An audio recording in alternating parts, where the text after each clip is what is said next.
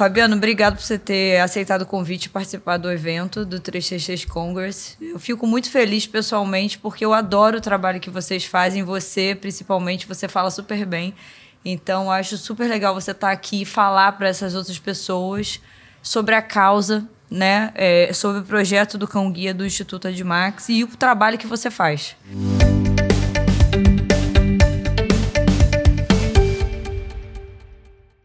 E eu vejo, acabei de ver você falando, o quanto isso para você é gratificante. Você faz com o coração. Isso é, é isso é. é. isso é muito bom, isso é muito importante para gente, traz energia, né? E aí queria que você falasse o que, que é o projeto do Cão Guia, o que, que é um instituto, como é que forma um Cão Guia, assim, no geral. Sim. Primeiro, eu que te agradeço sempre, né? Por tu, é, tu ser tão engajada nesse propósito né, que a gente tem dentro do Instituto, né? E junto com as OETs, a gente fazer isso acontecer. Sem a ajuda de vocês, eu sempre falo, é impossível fazer filantropia. O terceiro setor precisa de investimento. A gente precisa tornar esse terceiro setor no Brasil cada vez mais profissional para a gente ter números de fato e mostrar que a gente pode ajudar, né? E sempre é um prazer tremendo, sempre, sempre eu vou estar aqui quando precisar, né? E falar um pouquinho do Instituto.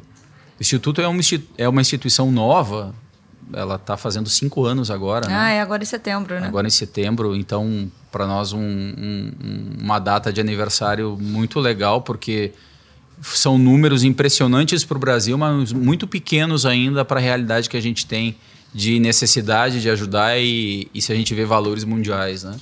Mas o Instituto, nesses cinco anos, ele numa realidade de menos de 200 cães-guia no, no, país, a gente já conseguiu em cinco anos colocar praticamente 80 cães trabalhando.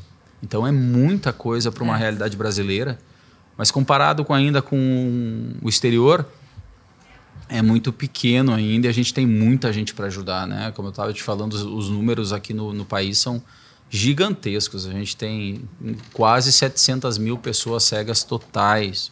A gente tem 6 milhões de deficientes visuais graves no país, que são os, os baixa visões também, né? Uhum. Então tem muita gente para ajudar e muita coisa para fazer. Né? E mesmo assim, o Instituto tem crescido, tem ampliado, tem um planejamento para aumentar. A gente ainda a gente, a gente almeja chegar a entregar 30, mais de 30 cães ano. Né? Essa é uma estimativa para o que a gente tem de estrutura hoje. Uh, isso tudo é feito com muito esmero e profissionalismo, né? E como tu falou, dedicação, tem que ter. Para trabalhar com isso, eu acho que tem que ter um pouco de vocação. Uhum. Uh, você não, não faz isso mecanicamente.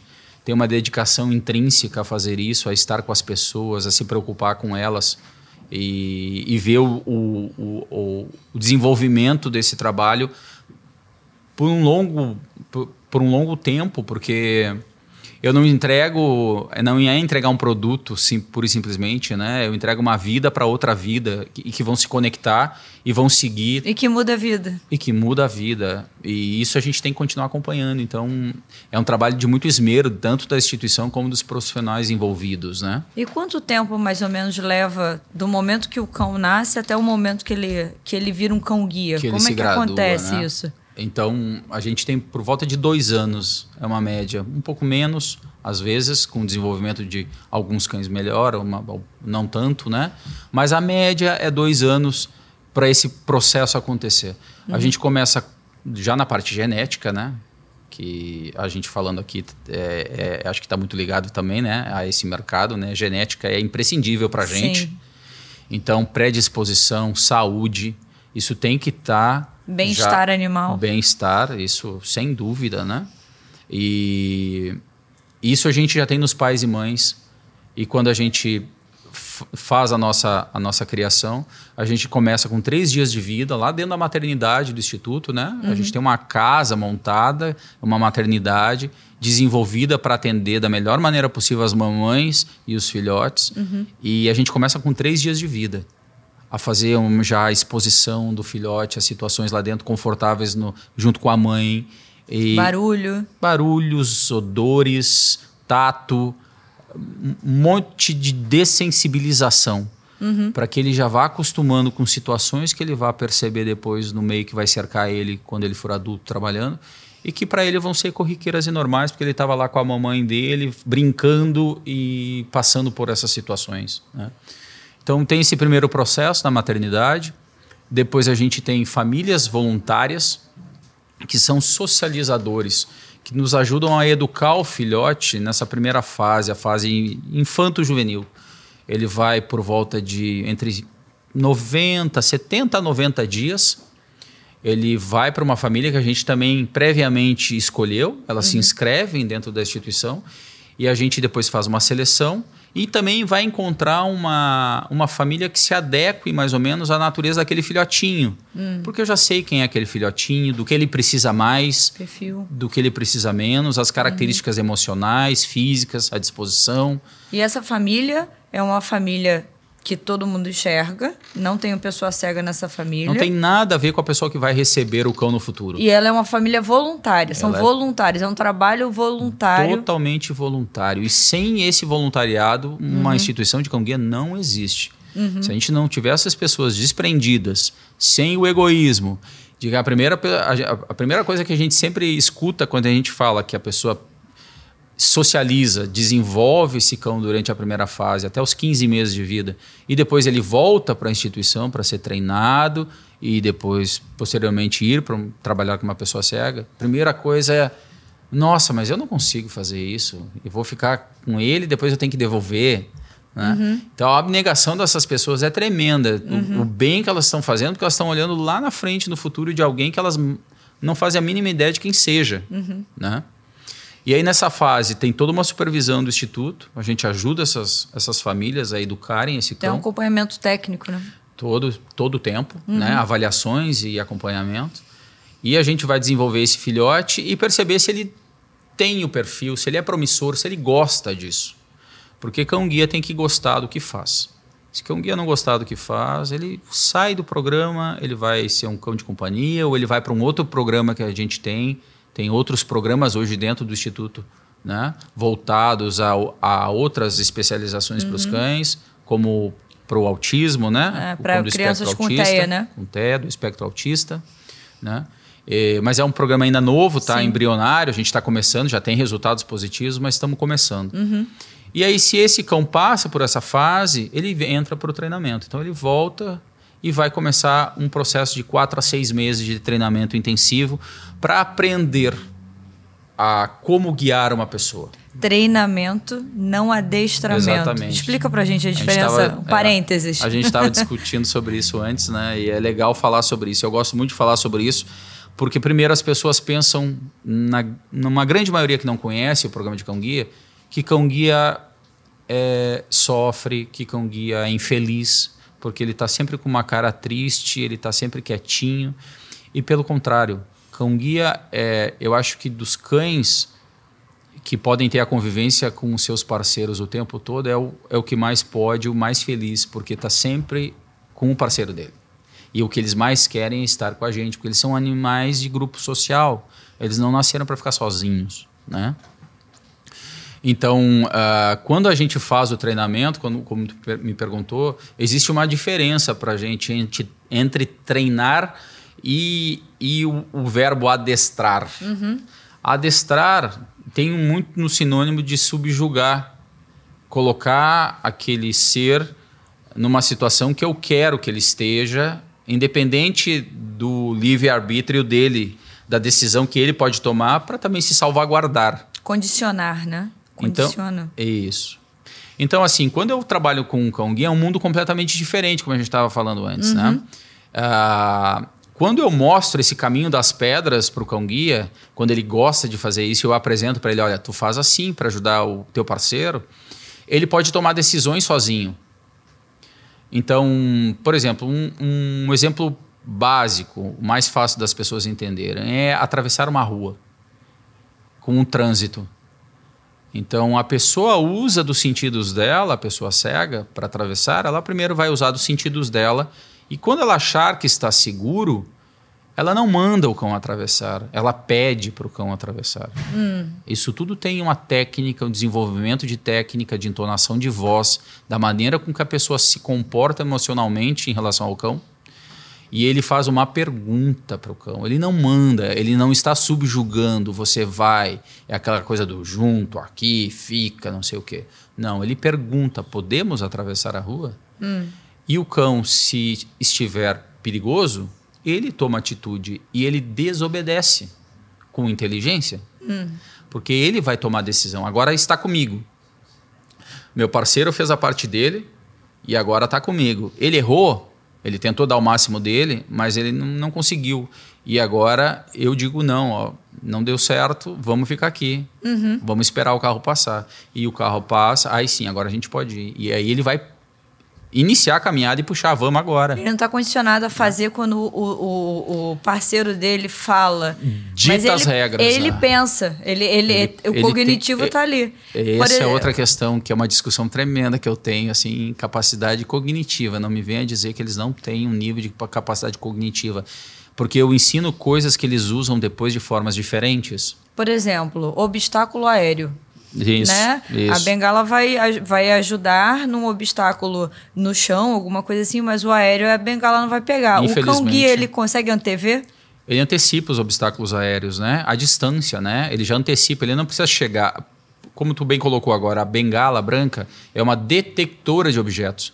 A pessoa, para caminhar com uma bengala branca, ela tem que ir escaneando, batendo, encontrar o objeto entender o que vai fazer depois, decidir hum. o que vai fazer depois, passar uhum. ao redor, tomar uma, uma outra direção.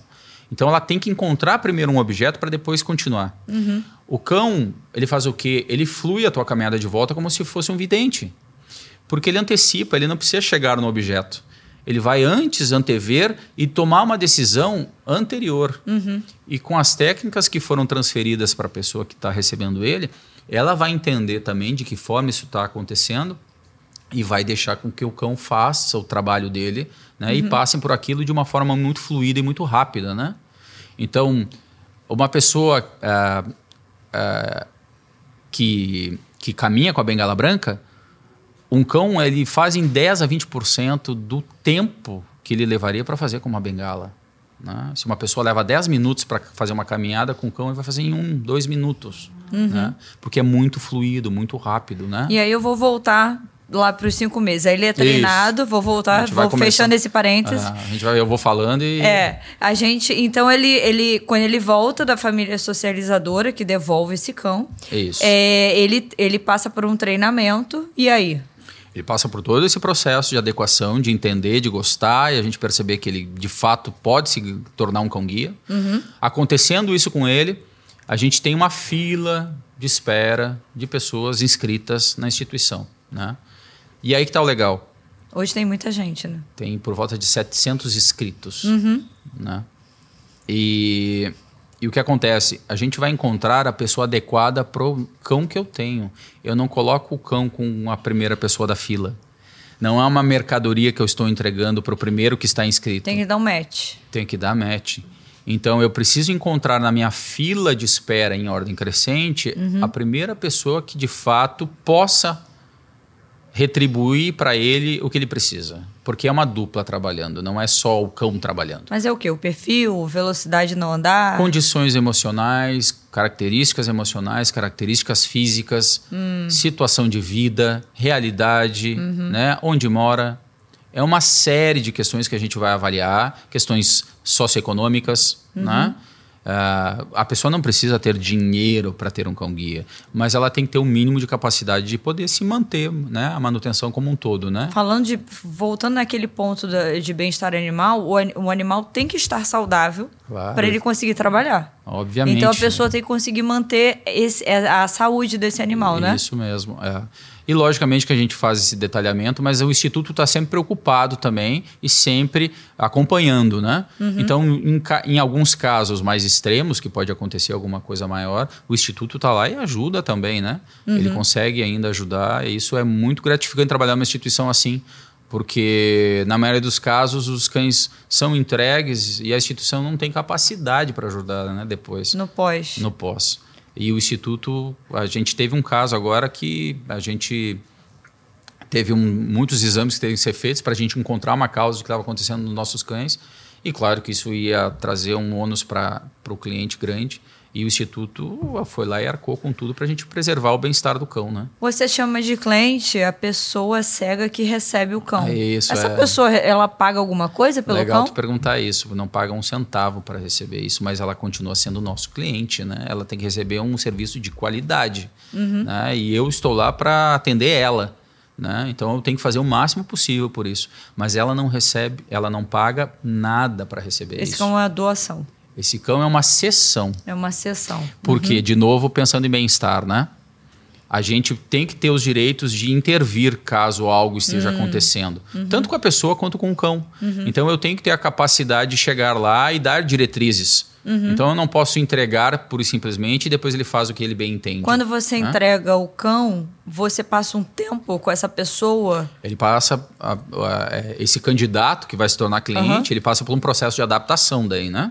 Quando eu encontro esse match legal, então ele vai ou ele vai lá para o instituto, ele vai passar uma temporada lá na instituição, né, conosco. A gente tem um hotel, tem toda a acomodação para receber ele e ele vai entender técnicas, criar o relacionamento com o cão, que esse é o mais importante, Cíntia. A gente precisa conectar os dois emocionalmente. O cão só trabalha porque nutre um sentimento pela pessoa. Se ele não nutrir um sentimento de apego, de, de carinho, ele não vai querer cuidar dela. Ele usa o que ele aprendeu com a gente para cuidar de quem ele gosta. Então não adianta hoje eu pegar aqui o Habib que está com a gente agora aqui. O Habib está mal começando ainda comigo o treinamento, mas se o Habib tivesse graduado, e tivesse conectado comigo, porque essa conexão vai passando, né? E esse que é o legal. Essa conexão afetiva passa da mãe para o socializador, do socializador passa para o treinador e do treinador passa para o condutor, né? Por quê? Porque eles são animais de grupo social. É comum, as pessoas também ficam com a coisa do egoísmo. Ai, tadinho, ele vai ficar com falta, sentir falta. Ele nunca vai esquecer das- desses indivíduos que passaram pela vida dele, mas ele, ele muda de, de- ele, ele muda de liderança. Isso é comum na natureza desse tipo de mamífero que tem em grupo social, né? Então, os cães que eu treinei, por exemplo, eles me, quando me veem, claro, é uma festa. Olha, o Fabiano chegou. Que legal. Eles perdem as estribeiras. Largo o arreio, não quero saber. E Vem, e eu deixo. E depois passou. Pronto, Sim. dei, te dei oi. Tu não é mais o cara que é o que manda agora. Mas eu sei que tu é da minha, do Uhum. Eu meu núcleo. Tu é da minha família. É. Tu é da minha família, né? Eu vou, eu vou, vou caminhar aqui para minha pergunta final com você, que é uma pergunta de um milhão de reais.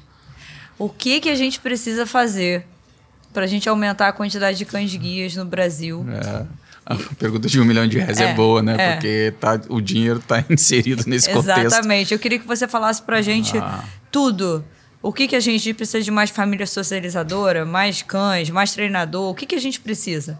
É, o, o grande, o grande calcanhar no Brasil é, é especialização, é formação de profissional adequadamente, né? números de profissionais.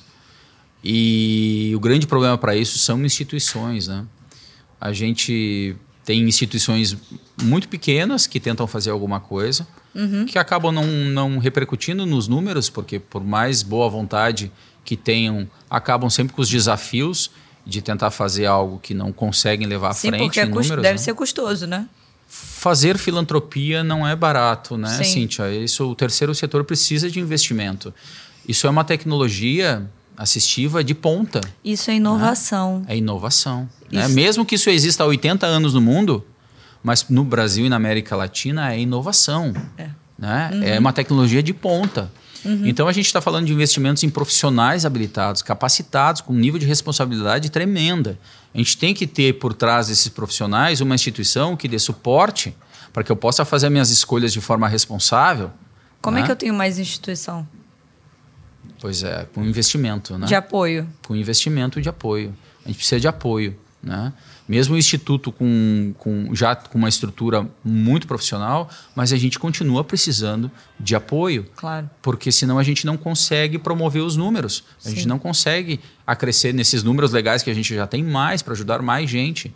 Uhum. E a gente tem que pensar que a gente tem que manter os cães e clientes que já existem com uma boa qualidade de acompanhamento também. Uhum. Então eu preciso de profissionais, eu preciso aumentar esses números de profissionais. E para isso, investimento. Se a gente tiver investimento em capacitação de pessoal e base dessas estruturas que nos, que nos mantém, o resto é fácil fazer quando tu tem pessoas. Uhum. É, eu, eu gosto de brincar. Eu, eu consigo fazer cão-guia até embaixo da ponte. Eu não preciso de uma estrutura para fazer cão guia. Uhum. Eu preciso de profissional habilitado e capacitado em nível internacional. Você precisa que mais pessoas acreditem na causa. Exatamente. A gente está falando aqui de um projeto que tem um impacto social fortíssimo e a gente estava conversando ali fora.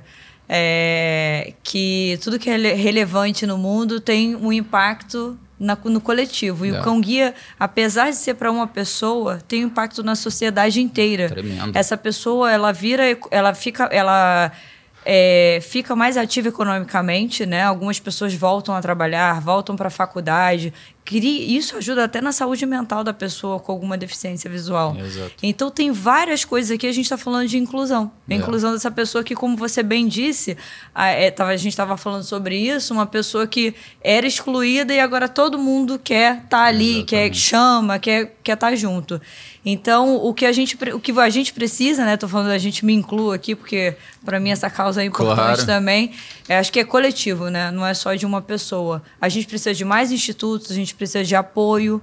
É, então, a gente está falando de impacto social. A gente tem várias pessoas escutando a gente aqui e várias pessoas que podem pensar em ações para ter mais impacto social e uma delas é o Instituto Admax, que, que tem, o, que tem o, o, projeto do Cão Guia.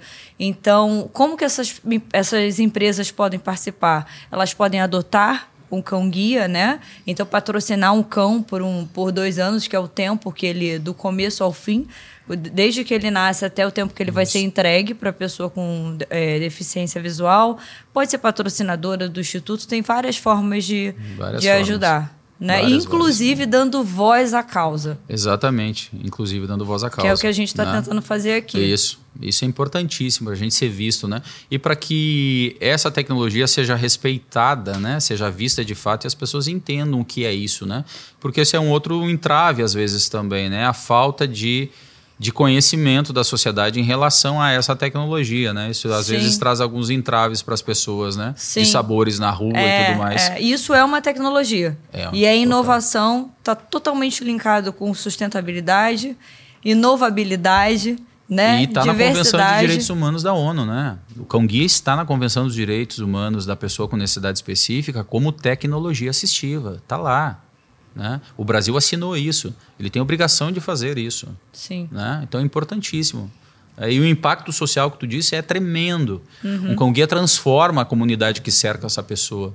Essa pessoa é colocada na sociedade de verdade. Né? Ela é vista de novo como alguém efetivo, alguém produtivo, alguém que faz. Né? É transformador e muito rápido. É impressionante a rapidez. Fabiano, dessa transformação. Obrigado pelo seu trabalho. Eu te agradeço. De coração, é muito bom poder bater esse papo com você. Eu espero que quem está escutando a gente, vai escutar a gente nesse podcast, toque o coração da pessoa, né? Mesmo que não seja o Instituto de Max, mas qualquer projeto que tenha impacto claro. social, Exato. que a pessoa Exato. se mova. A gente precisa de gente dando microfone para as causas. Mobilidade. Tá hum, obrigado. tchau, tchau. Obrigado.